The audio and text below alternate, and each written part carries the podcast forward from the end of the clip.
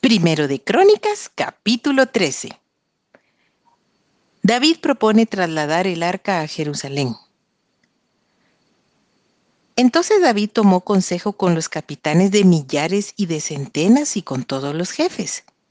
Y dijo David a toda la asamblea de Israel, Si os parece bien y si es la voluntad de Jehová nuestro Dios, Enviaremos a todas partes por nuestros hermanos que han quedado en todas las tierras de Israel y por los sacerdotes y levitas que están con ellos en sus ciudades y ejidos, para que se reúnan con nosotros y traigamos el arca de nuestro Dios a nosotros, porque desde el tiempo de Saúl no hemos hecho caso de ella. Y dijo toda la asamblea que se hiciese así, porque la cosa parecía bien a todo el pueblo. David intenta traer el arca.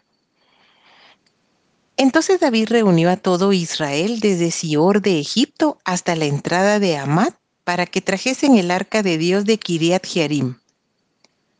Y subió David con todo Israel a Baala de Kiriat Jearim, que está en Judá, para pasar de allí el arca de Jehová Dios, que mora entre los querubines, sobre la cual su nombre es invocado. Y llevaron el arca de Dios de la casa de Abinadab en un carro nuevo. Y Usa y Ahío guiaban el carro.